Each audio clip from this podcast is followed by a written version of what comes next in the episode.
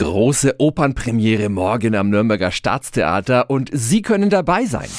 365 Dinge, die Sie in Franken erleben müssen. Der Troubadour von Giuseppe Verdi feiert morgen um 19.30 Uhr Premiere. Es ist das klassische Dreieck der italienischen Oper. Die Sopranistin und der Tenor lieben sich, doch der Bariton versucht ihre Liebe zu zerstören. In diesem Fall liebt Leonora Manrico. Graf Luna liebt auch Leonora, hasst Manrico und will Rache für seinen vermeintlich ermordeten Bruder.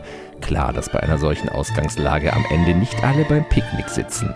Der Troubadour ist ein gutes Beispiel dafür, wie abwechslungsreich Verdi seine Opern gestaltet. Von der wahnsinnigen Wutarie bis hin zum zarten Liebesduett. Höhepunkt im wahrsten Sinne des Wortes ist die Cabaletta des Manrico, in der der Tenor am Schluss das gefürchtete hohe C zu bewältigen hat.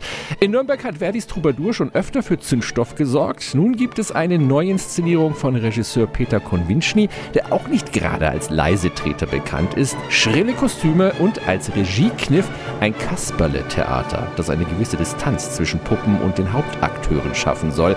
Auf diesen Abend dürfen Sie wirklich mal gespannt sein.